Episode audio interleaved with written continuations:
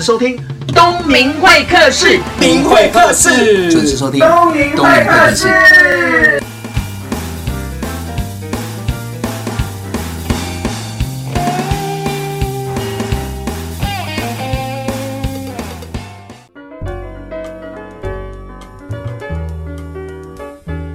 各位听众朋友，大家好，你现在收听的是东明会客室，我是主持人王东明。今天是二月九号，过年前一个礼拜。那我不知道大家有没有大扫除？那上个月呢，我在去光书店的时候，我看到一本书，我觉得很有趣，我想要跟大家分享一下，同时也把作者邀请到现场。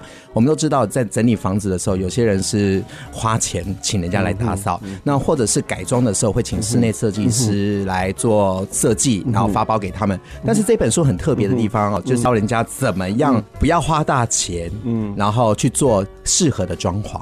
那通常。以往这一类型的书就是省钱系列的书，大部分都是编辑，然后邀请一些成功案例的消费者，比如说他自己觉得很懂装潢啦，或者是说很喜欢什么样的家具啊，他会花很多时间做功课，然后钻研自己发包，甚至自己亲手下去做，然后把这些成功案例写成书。可是我觉得这一本最特别的地方是，他找室内设计师来写，而且是室内设计师的老板。那我就想说奇怪，通常是。设计师面对客户的时候，希望客户不要太省钱。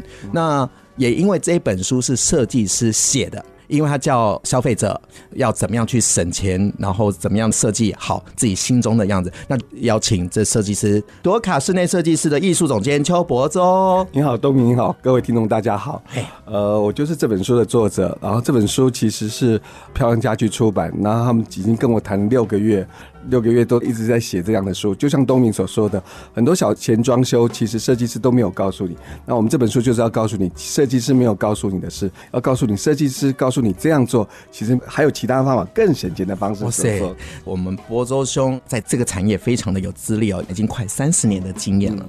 所以大大小小成功、失败，或者是看别人怎么做的一些经验，我想很容易跟大家分享。几乎我们每个礼拜都要遇到将近十位客人以上，所以呢，其实我们大概也看过将近一万多个客人了，然后做的案子也将近两三千个都有了。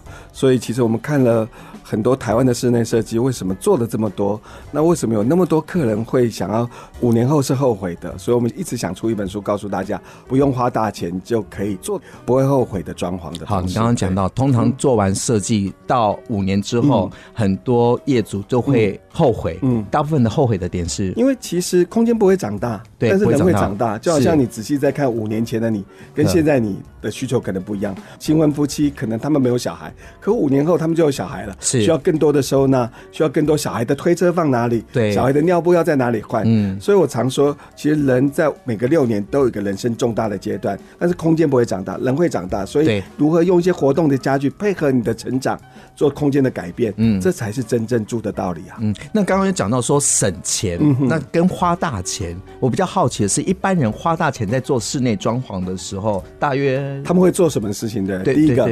他们后来后悔或者花大钱的，第一个像电视墙，嗯，如果你用大理石，是这就很花钱了。哇塞，我看到的都是大理石 哎、欸，花岗岩是吧？如果你用油漆漆一漆呢，就会花很少钱。那大理石墙也有人用文化石，对，那文化石不是花大钱的，当然花了一点钱，但是最省钱其实如果是 IKEA 买的电视柜啊，或者现成的电视柜是最省钱的方式。嗯，但是现成的电视柜有不好吗？没有不好，只要你懂得装饰的方式，你可以不用花大钱就可以做装修。例如我们做。了一个花大钱你后悔的装潢排行榜，嗯、然后其实前三名呢都是跟一些固定装修有关，例如，木工常做的柜子做太多，它并不好用。哪个柜子啊？哪种柜子？例如玄关，你应该做的柜子应该在玄关做的多，对，但它反而让玄关看起来大，反而做的是少。那例如我们现在就会建议我们的客人，玄关你要做多的收纳，但是不用厚。嗯，例如鞋柜呢，可以三十五公分厚度就可以，不用做到六十公分。六十公分你会发觉鞋是前后放的，其实更难摆。对，例如鞋柜，如果你家玄关是小的，甚至可以做成二十五公分，因为鞋子不用正摆，你可以侧面摆，这样摆法就可以减低它成为二十五公分。所以第一个，我们讲求收纳。但是我们不讲求是大钱花钱的收纳，对。然后我们讲求顺手的收纳，就是你用得到、看得到、顺手的收纳。我不晓得东明有没有这个经验。例如你要出门了，结果你会发觉你钥匙明明放在玄关，但是你就是忘了带出门，对，然后被锁在外面。哦，这我常有。对，所以你是不是应该在玄关的地方就应该有玄关平台，或吊的地方很明显是一个明度比较高的柜子里面，你很容易看到那一个钥匙。例如，你穿一件衣服的夹克，你这件好看的西装，你回去不想跟你。干净的衣服放在一起，嗯，但你怎么在玄关里放一个玄关的衣帽柜？你西装就不一定要收在里面。对，那甚至小学生呢，有时候他回家书包就随便乱丢。那玄关到底有没有小学生可以丢书包？所以第一名是收纳，第二名呢？第二名呢，就是我们常看到的客人后悔的开放式厨房。哦，厨房开放式厨房，好看不好用？好看不好用？那他就觉得好好看呢，啊，他一定要开放式。可是他没有学会三件事情，哪三件？例如怎么用开放清油烟的煮法？嗯，那其实清油宴的煮法有三个方法，你就可以用开放式的厨房。所以在开放式厨房之前，你要受一点教育，并且自己教自己的方式。第一点呢，就是开放式厨房呢，你应该改变你烹饪的方法。我觉得最快的方式就是不要烹饪，摆好看。因为我认识很多贵妇都是这样的。那第三个呢？其实最让人后悔的，做大钱又做不到装潢，第一名呢就是祸水。啊，我们说祸水，你真是个祸水的祸水。其实水的问题呢是一个大问题。嗯，例如你家的排水不方便，例如你淋浴的时候啊，对，就淋浴的排水坡度并没有做好，哦，排水不好。第二件事情呢，这是大家最讨厌的弊案。例如你当初做了装潢，其实你明明把瓷砖打掉，你浴室是重做，但是你在浴室的泥做的打底，在做防水的时候并没有做好，所以你会发觉临街的客厅、临街的卧房，衣橱怎么开始是潮潮的？客厅为为什么有出现弊案？这些。都是网友票选后悔装潢的。第一名就是那个收纳嘛，第二个就是开放式的厨房嘛，第三个就是祸水嘛。对，那我光这一段我就觉得应该大家就很知道说这哪些是应该要注意的。好，我们先休息一下，等一下再回到东明会客室节目现场。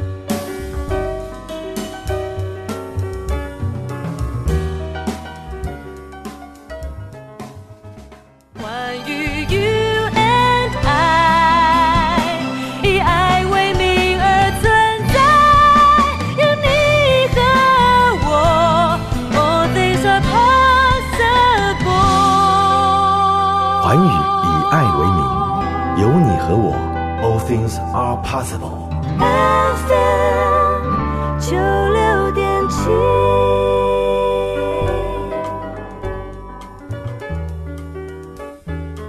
欢迎回到东明会客室节目现场，我是主持人王东明。那个博州兄哈非常厉害，在业界已经快三十年。刚刚已经分享到，就是说他最近写的一篇文章，就是票选前三大最后悔的设计。也就是说，花过钱的第一名就是收纳，第二个就是开放式的厨房，第三个就是祸水。那祸水有分，就是厨房的排水嘛，排水对，然后还有壁癌嘛，对，壁癌是大家最头痛的。对啊，真的，因为也不好看。那刚刚有讲到，这是大家票选出来的前三名，但是我比较好奇的，我们换一个角度来问你，嗯，就是业主找我们设计师的时候，通常会遇到什么问题啊？你的部分，第一个，大部分业主就是是不是预算啊？我钱没有很多，钱没有很多，或者是说，哎，没有问题，预算你就尽量开，那都是问题，对啊。您说的没错，其实室内设计很简单，业主遇到的就是不了解自己要什么，比如同时夫妻来啊，他们搞不清。先生要一个样子，太太要一个样子，那怎么办？你讲不好的话会害人家离婚。对对对啊！而且他们常常有时候太太会来找你当公亲，叫你来说服先生是怎样。哦，那钱是谁付的？有时候是爸妈付的，完全不是这两个，尤其是新婚夫妻，因为台北房价这么高，所以呢，当然是要听付钱的人。如果是爸妈付的钱，我大部分都会说，那你应该准备一间比较大间的孝亲房，而不是让爸爸来就是睡在地上而已。嗯，对。所以我们常遇到的问题就是他对功能搞不清楚。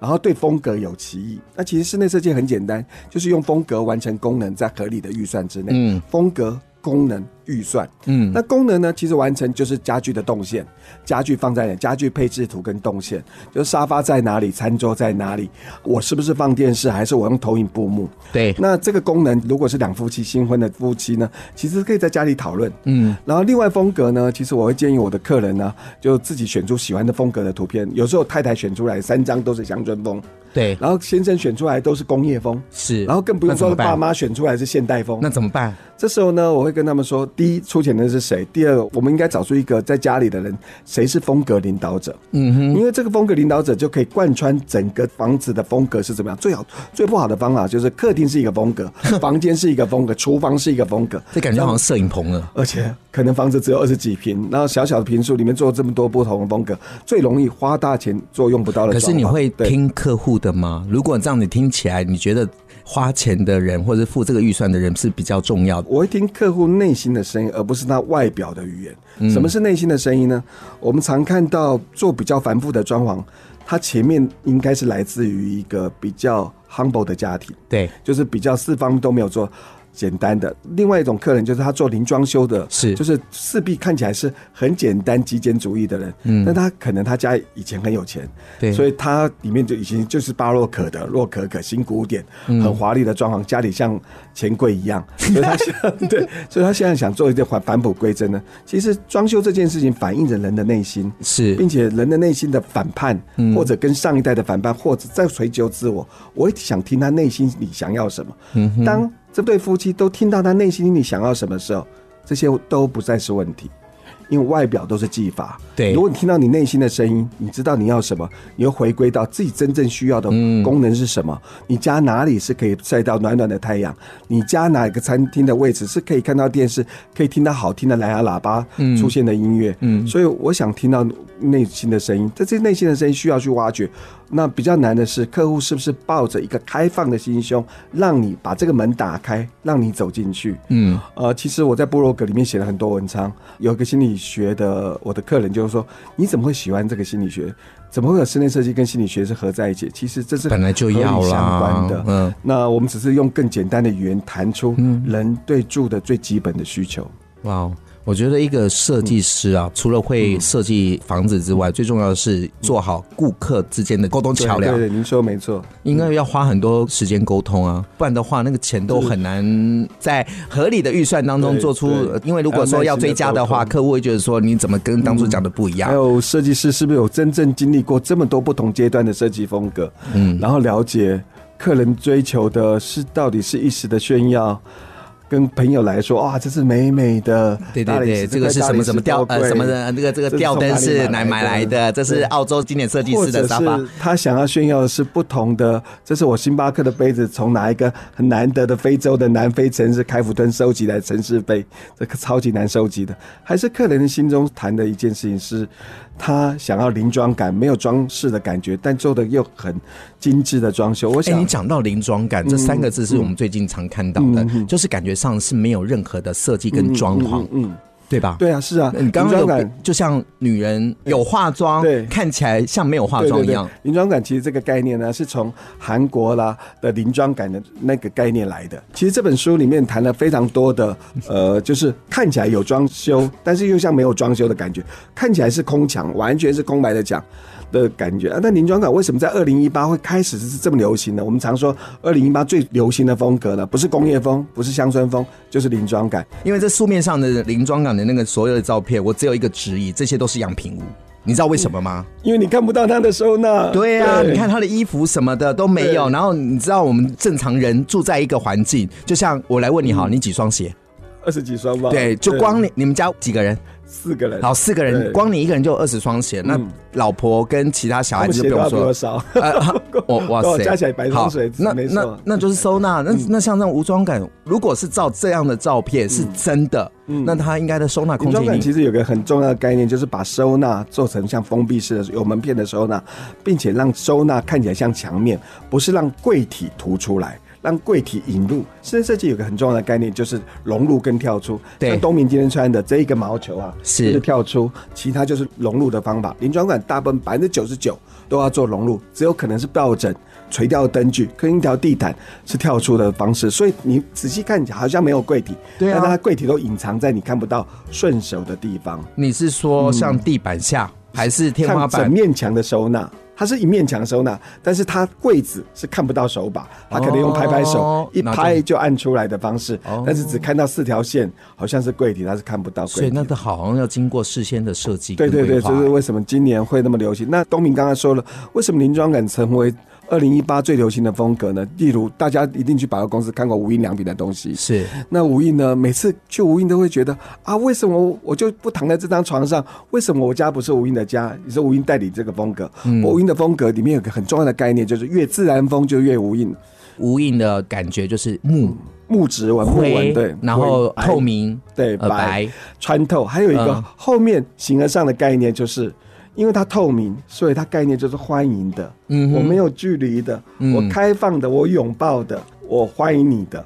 所以临妆感里面有一个很重要的概念，就是无遮掩。嗯，那无印也是这个概念。那这是临妆感很重要的一个概念。临妆感第二个概念就是少就是多，少就是多。哇，好专业哦，听起来很简单，但是像东明刚刚问我，我有二十几双鞋。我常穿的就是那四双到五双，对，那十六双干嘛用的？对，那为什么不花其他十六双鞋的钱，投资在这五双鞋，并且好好的保养它，买好一点的，买好一点的，并且真的有送洗它，嗯、保养它，并且在一个好的环境里，而不是把鞋都挤在一起。所以少即是多，有个概念，用的新，用的少。不如用的多，廉价好得多。嗯哼，那少即是多是临装感一个很重要的概念。第三点呢，就是我们有一个概念，就是越自我就越风格。临装感强调一个自我的风格，就是不只是无印代表他自己，你可以做成极简的风格，可以是有一面墙是彩墙，灰蓝色的墙是自我的风格。例如我一个客人，他整个客厅只有一面大张的大图输出的地图。然后他用红点标示过他曾经去过的地方，去过的地方。他本来是红点，后来他改成灰点，因为他以前认为他征服了这些旅游点，他现在改成我被降服了。对，因为他觉得旅游不是在征服这个地方，我不应该去把这个点都做满，我不应该把星巴克杯通通都收集齐，我应该去真正感觉到当地人的气氛，并且了解陈其贞所说的旅行的意义。对，真的旅行就是有时候会沉淀，然后看到不同的世界，更加了解自己。那因为你这次出的书是跟预算有关嘛，鼓励大家是尽量花少钱做装潢。那我比较讶异的是，你怎么会出这种书？设计师这样子，同行不是就觉得自毁前程吗？对啊，因为我们还是有时候可能会发包给专业嘛。其实设计师，如果你是做统包，嗯，你当然就想要做 volume 做高，你的量跟价就想做高。但是如果设计师收收的是像我是收的是咨询的费用，或是收其实单单只收是设计费，他就不应该跟做生意这两件事情绑在一起。不是做生意的话，你就会教大家怎么样用小钱做装修了。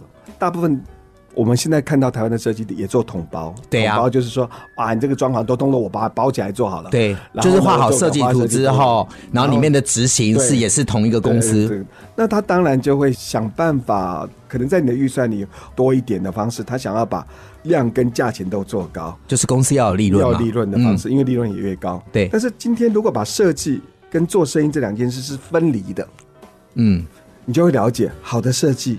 不一定要花大钱，就如同 IKEA 当初回到台湾的情形，它为什么可以用更廉价的方式做出好的设计？嗯，因为好设计。跟花大钱，这应该是两回事。哦，那我因为我可能是全台湾唯一做现场付费咨询的设计师。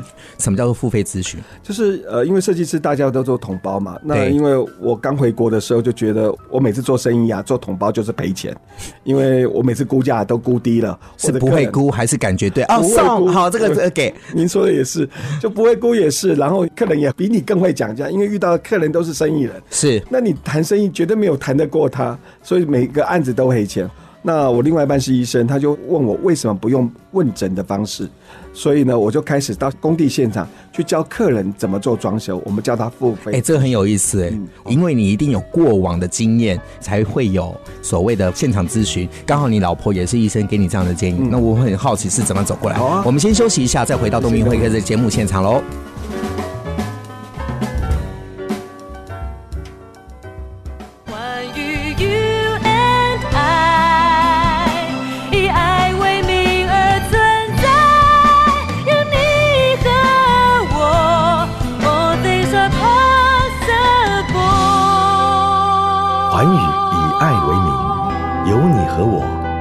Things are possible. FM 九六点七。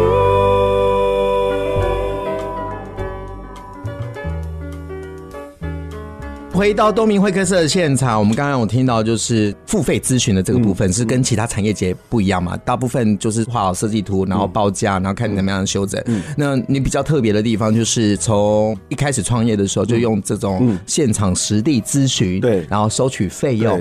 其实我大概二十五年前从国外回来，那时候呃我已经在国外职业了很久了，大概我读书也读了三年，然后读书也在职业，然后自己做事也做了五年。那国外呢，因为你是别人手下，所以你就不会遇到生意的部分，所以一回国呢，讲实话我就找不到工作，因为我开了一个比较高的配，那这是我在国外的价钱，我还打了折，但是各个公司都不想用你，原因因为室内设计很爆肝，嗯、然后呢要你做很多事情，然后又要会谈生意，还是要会做业务嘛，做业务。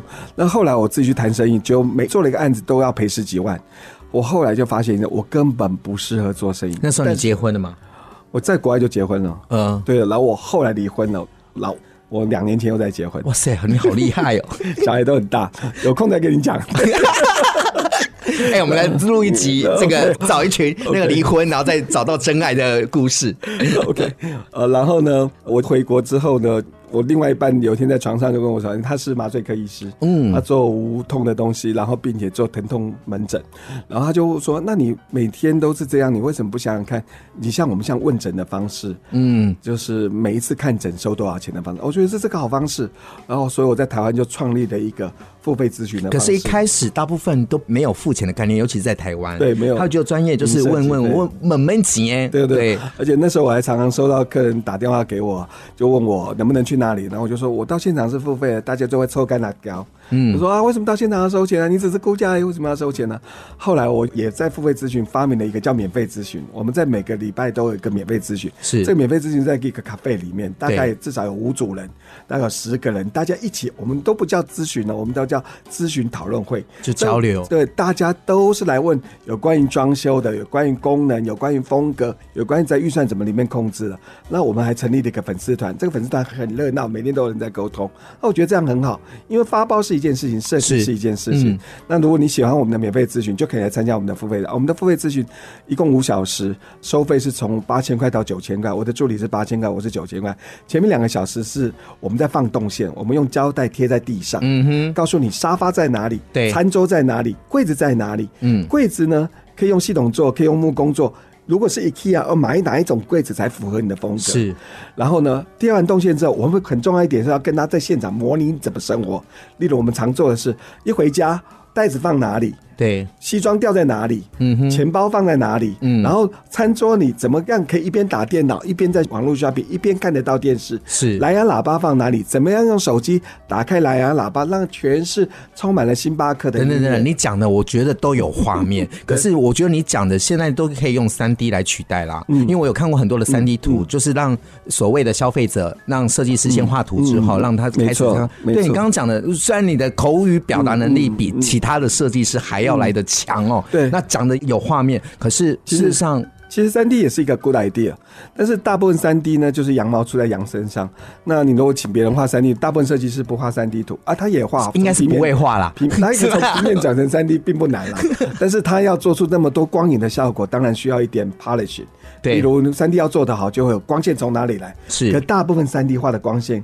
跟太阳出现的方向都不一样，因为画三 D 的人不知道东西南北在哪里。对，另外一个三 D 比较让你误解的是，三 D 大部分都在墙外看三 D，墙外，因为它是一个从单点透视的角度来看。它单点透视的强度基本上都在墙的外面，看起来你家会特别大，嗯、所以大部分我的客人他自己都会花三 D，他都会进入一个三 D 迷失。第一个家具放太多，他以为他家很大，这里也可以摆，那里也可以摆，忘了人的走道最起码都要八十到六十。对，双人控制的走道，例如客厅一定要是双人可以并肩走过的走道，嗯、至少要一百二到一百六，因为八十乘以二是一百六。你忘了有些走道的频率是高的。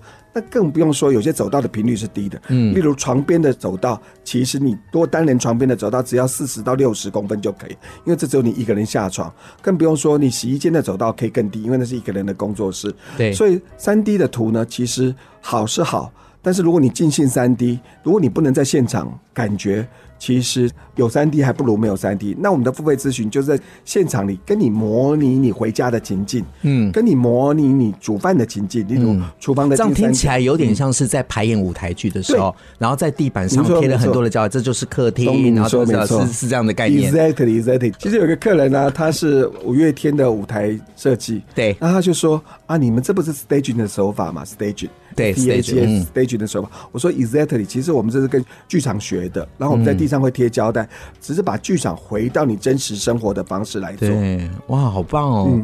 这样子真的很特别。你刚刚有讲到，就是说先办不用钱的做交流会嘛，然后再从这个过程当中，大家有兴趣，然后可能就邀请你跟你的团队，然后到现场做一个现场咨询，那个时候就会付费。这样子好处是让消费者或者是对室内设计将要开案的这个人心里有个底。而且在付费咨询之后呢，你可以用我们的公班或不用我们的公班，你可以自己发小包。如果你自己学会发小包，用新成物的方式，你不会动到泥做，你只是冷气、木工、油漆、系统这几个工班，对，你自己会发小包，至少比你发统包至少会省三分之一的价钱，省三分之一。听众朋友听到了吗？例如我们三房其实含冷气，三房冷气大概就要十二万，五十万就可以做得到。如果你自己包包，但是随便给设计公司，他听到五十万，大概就叫你在外面喝个茶，找几个小妹跟你应付应付，就会跟你说，你好好讲哦，你不要把这个产业的一些 黑暗面，大概找不到设计师。不过他要找到统包也是不难。不过统包的概念就是，统包可能是木工出身，是做出身，嗯、他可能美学素养甚至没有消费者高。对，所以我们是结合了，我们叫 discount designer。就如果 broker discount broker 设计在国外已经很流行，叫 discount design，就是折价的设计，或我们叫低价的设计。但是低价设计并不代表不好的设计，是，只是我们更让业主、屋主一起来参与这个设计。对，我不是唯一的设计，我如果做完你家。你家不应该是我的样子，是因为你找出你喜欢的风格图片。你家应该是你的样子，我只是跟你手牵手走到你家最后的样子，我只是帮助你，你才是应该你是你家的设计师。嗯哼，你家的书柜就是你家的图书馆，你家挂的画就是你的美术馆。是，你应该成为你家这个感情的纪念馆，是爱情的纪念馆。嗯，哦，不应该是讲爱爱情的纪念馆，好像是这样。对，爱情是一样，成为你家最重要的目标，成最重要的模样。嗯，很棒哎，谢谢你分享这个概念，这是我第一次听到。但是我比较好奇的是，刚刚从进门到现在，我们聊了很多的事情，都很 passion，很有热情。你怎么样维持热情？其实呢，我小孩都很大了，一个是已经工作两年，二十四岁，都在美国。哇塞，都在美国？对，因为我以前在美国读书啊。我第一任的老婆是加拿大人，所以都是混血儿。然后呢，第二个今年大四也要毕业，UCLA 毕业，所以我完全进入一空岛，而且只有我一个人台湾，而且我离婚了。你好骄傲啊！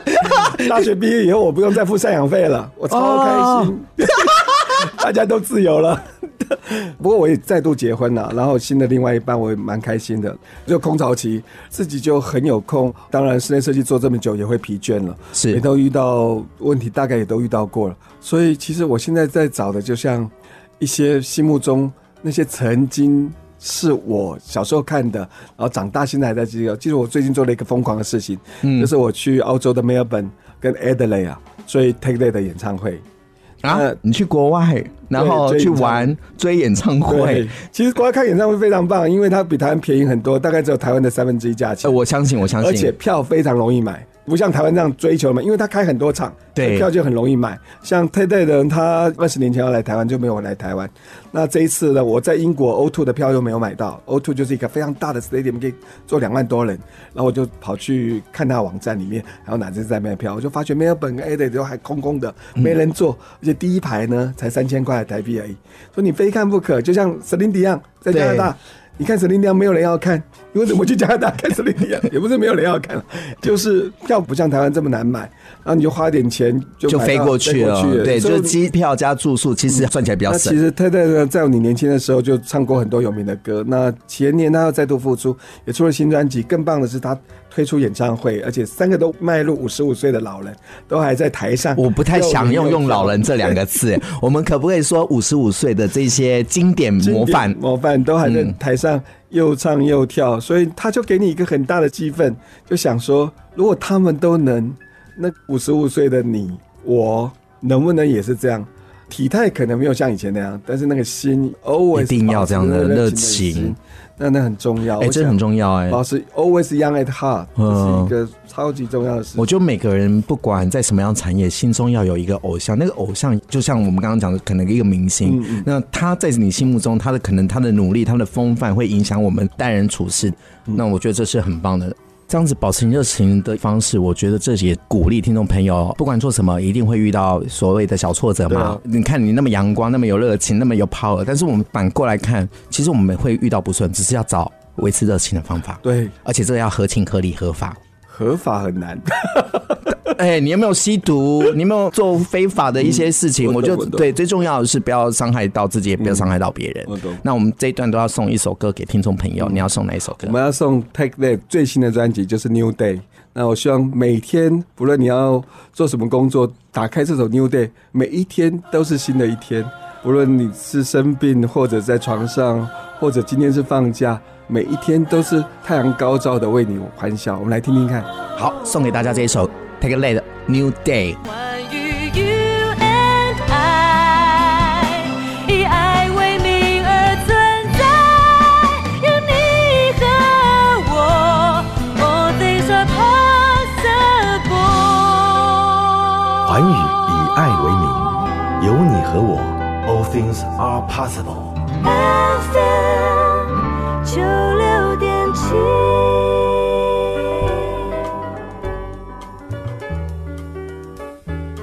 欢迎回到东明会社节目现场，我是主持人王东明，嗯，我是邱伯洲，哎，伯中兄真是非常厉害哦，刚刚有讲到他已经五十几岁了。嗯。他以前很大只，嗯，对啊，我以前一百公斤，对，那现在瘦到为了出书就一直瘦一直瘦，因为他们说要上镜头啊，啊 你有偶像包袱，你瘦了几公斤？二十公斤，十五公斤，十五公斤，十五公斤就三包水泥的重量嘞，对，哇塞，有时候想想真可怕，然后裤子都穿不下，那很好啊，那看起来越来越年轻啊，希望是，然后其实这个方法还不错，叫 Atkins 那只吃肉啊，只要每天还吃得饱饱。只吃肉，只吃肉，不吃淀粉。那你都吃什么肉？蛋白质。什么肉都吃，然后点心就是蛋，可以喝豆浆，就是你只能吃蛋白质，就完全不能吃淀粉，也不能吃糖，保证你瘦下来。一个礼拜至少瘦一公斤。我我现在还在努力，我现在尽可能的把那个饭减量到三分之二碗，零饭。哦，这个很难呢。我觉得没有饭真的是没有办法。我吃个卤肉饭，全部都要三颗蛋。哎，我们在讲这个干嘛？我们是要聊。对啊，没。哎，我发现跟你聊可以聊很多哎，我们可以聊瘦身，我们也可以聊那个激励自己，然后也可以聊很怎样。很棒啊！哦，因为叫东明会客室嘛，什么都可以聊，要轻松有趣，又可以聊一些东西出来。我觉得这是我节目想要传达的，而且是传达正面的。那虽然我们每个人刚刚有讲到，就是说有经历不开心的过去，但是我们要找到一个维持热情的方法，还有正面的能量嘛。那回到书里面了，这一本是你还在花大钱做用不到的装潢吗？哇塞，这书名也太长了吧！我再念一次，你还在花大钱做用不到的装潢吗？嗯、那这本书的重点就是教大家怎么样点破装修的盲点，嗯、然后不要因为小而失大。过来人的实战经验来告诉你怎么样避开一些不开心的事情。而且我们这本书呢，前面呢都是用个案导入，然后每个个案都真实案例。例如我们个案理由他穿着 Burberry 的衣服，然后连狗都穿 Burberry 的衣服进来，然后跟你谈装修，就后来才发觉。他其实回到家里穿的是内衣裤，在客厅那是穿短裤穿内衣。那他男生女生男生，然后太太呢就是穿以前觉得最舒服的运动服。嗯哼，他不是穿那种华贵的衣服。然后他要做一个华贵的装潢，我就跟他说：“你穿的这些居家服是很搭你家现在这个华贵的氛围吗？还是你只是做装潢给别人看而已？”为什么不回到你比较喜欢的居家风格呢？嗯、因为我们这样说服他，所以他就做了一个比较居家的风格的。搞不好他就是要秀他的那个啊，客人一进来，我跟你讲，这是 Remova 的什么什么的啊，这是什么 Burberry 的什么的啊，这个这是什么？那家到底是不是要炫耀呢？有些人是这样子啊，有明星不是就这样子吗？好莱坞的明星家就是给记者拍的啊，然后让大家有一个假想。没错没错，那这样的你大概很难不花大钱了，就是要用花大钱来做装潢。那其实家呢，我们这本书教大家怎么回归到更多的自己。那你怎么当自己？其实你就不用花大钱来做装潢。我们嗯，不仅谈到个人的内心，我们也谈到不同的个案，并且谈到比较流行的开放式厨房。你怎么样用开放式厨房，用不同的煎煮炒炸的方式来达到开放式厨房，又可以少油烟的方式？是，这真的很重要。对，然后里面当然抛开一大章节，就是说水的问题。你怎么样能够在做装潢的时候，把防水这件事一次到位，而不会让将来在五年之后必癌又起，泄水坡度不好，或者热水管爆裂，是，或者你瓷砖跳起来，那这些都是我们希望这本书能教大家的。那过年前出这本书呢，还有很大的用意，就是说，因为很多人在过年前就要装修，并且过年的时候要把这个装修做一次监看，就知道哪些是重点。那我们也教大家怎么样装饰的方法来代替固定装修的方式。哼，那装饰的方法就是说，如果你找一幅好的画。然后找好的看的抱枕是，如果你卧房不想大整理，其实好的 bedding 好的寝具是，买素色的一套是暖色系，一套是冷色系，互相交配的用，嗯，就会很好看。你不一定要花大钱做用不到的装修，真的。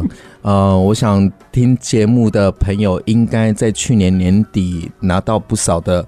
年终奖金，那但是年终奖金，我会觉得说部分省下来去旅游，去看看这世界。嗯、但是呢，这本书可以帮你省钱，做有效率的安排。嗯嗯、那这本书呢，很特别的地方是全彩哦，嗯、那里面还有照片，还有案例，而且还有设计师博州的联络方式。博州兄不止出这一本，他第一本自己发包，绝不受气上当的。装潢攻略，我觉得它很特别，这是设计师教大家怎么样的省钱。嗯，再来，你最近有一个活动吗？嗯，对，我们在三月十号呢，在信义成品店的三楼的 Forum，欢迎大家一起来听。那我们这个方法会教大家小钱装修。并且告诉大家不用花大钱做用不到的装潢，并且我们当天还有很多工班会到。如果你有漏水的问题啊，我们水电工班、啊、马上可以咨询，木作工班都可以马上在会后咨询。那会前应该也有办法。然后呢，再过来呢，我们当天也卖书。那我们书其实呃都用七九折在卖，并且可能还送东西哦。所以欢迎大家送咨询吗？送一点小小的收纳柜。好，几月几号？三月十号。信义成品三楼的 Forum，好，各位听众朋友，我会把这个活动链接呢放在我的官网上面。那也希望大家呢到现场的时候，事先我希望你整理一下你自己的装修的问题，那你现场可以提问。嗯、我觉得有一个理论实物兼具的一个前辈，可以用他的角度来告诉你钱要花在哪里会比较好。谢谢东明，好不好？有机会再来东明会客室，谢谢。